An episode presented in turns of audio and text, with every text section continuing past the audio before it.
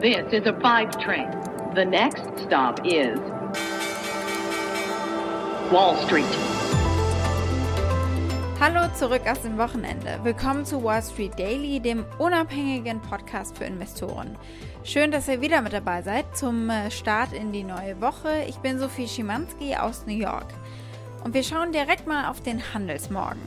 Die US-Aktien sind äh, gemischt an diesem New Yorker Handelsmorgen, weil die Investoren sich natürlich auf die enorme Flut äh, von Gewinnberichten vorbereiten. Es gibt äh, Gewinnberichte von Unternehmen wie Apple, Amazon, Tesla zum Beispiel.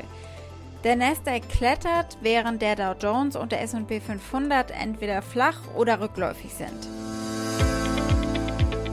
kurzer Rückblick auf die letzte Woche. Anstecken hat sich der Dow lassen von den schlechten Zahlen von Intel und IBM. Auf der anderen Seite, wir hatten Quartalszahlen von Netflix, die sind sehr gut angekommen. Vor allen Dingen Siemens konnten überzeugen. Wie geht es jetzt weiter, vor allen Dingen in den Vereinigten Staaten? Zur Wochenmitte, da geht es dann richtig zur Sache. Am Mittwoch die Federal Reserve, Jerome Powell. Die große Frage in diesen Tagen, wohin könnte die Reise gehen?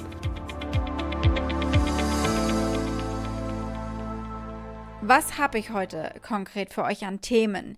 Wir schauen natürlich auf die Termine der Woche, also ein Ausblick. Äh, wir ziehen ein Fazit, wie die Berichtssaison eigentlich bislang so gelaufen ist. Wir lernen von berühmten Investoren, in diesem Fall von Ray Dalio, und wir schauen auf Bitcoin und nicht weniger äh, spekulativ und volatil unsere Aktie des Tages, GameStop. Soweit die wichtigsten Themen der heutigen Ausgabe. Den gesamten Podcast hört ihr als Pioneer auf thepioneer.de oder in eurer Lieblingspodcast-App. Wenn ihr noch nicht an Bord seid, dann ändert das doch. Ich würde mich sehr freuen.